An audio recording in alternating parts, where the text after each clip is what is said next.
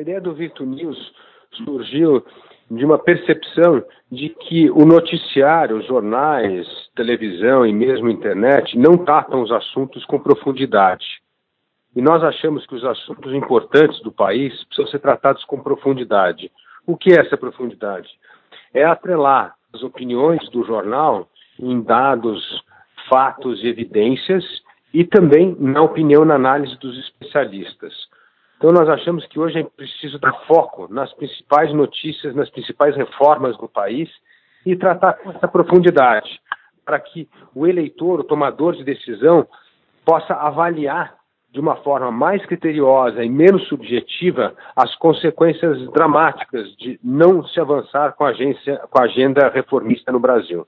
Falando um pouco em relação a esse conteúdo, né, o Virtu News tem três editorias principais, né, são elas economia, negócios e política. Se a gente fosse apontar uma prioridade para cada um desses temas hoje no Brasil, quais seriam os três tópicos urgentes que o senhor destacaria, tanto na economia, quanto na questão dos negócios e também na política? Bom, na política, certamente a agenda mais urgente hoje é a aprovação das reformas constitucionais, previdenciária, a tributária, a administrativa, que também é fundamental, ou seja, rever as carreiras no setor público, e a reforma política, a adoção do voto distrital e, e a reforma do sistema eleitoral, para nós reduzirmos esse número é, gigantesco de partidos que, no fundo, atrapalham o trabalho do parlamento. No campo econômico, a pauta mais urgente no Brasil hoje é a abertura comercial. Nós precisamos abrir o Brasil para a economia global, inserir o país nas cadeias globais de valor. Precisamos investir nessa agenda da produtividade.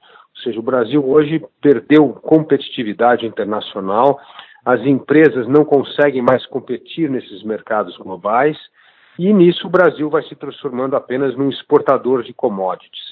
Portanto, essa agenda da competitividade, da produtividade, da abertura econômica, ela é vital para fazer com que o Brasil volte a crescer de maneira sustentável. E nos negócios, é fundamental livrarmos o país dessa insegurança jurídica, dessa, desse emaranhado tributário que tanto prejudica as empresas. Então, nós precisamos focar muito nessa, nessa resolução dos problemas da insegurança jurídica.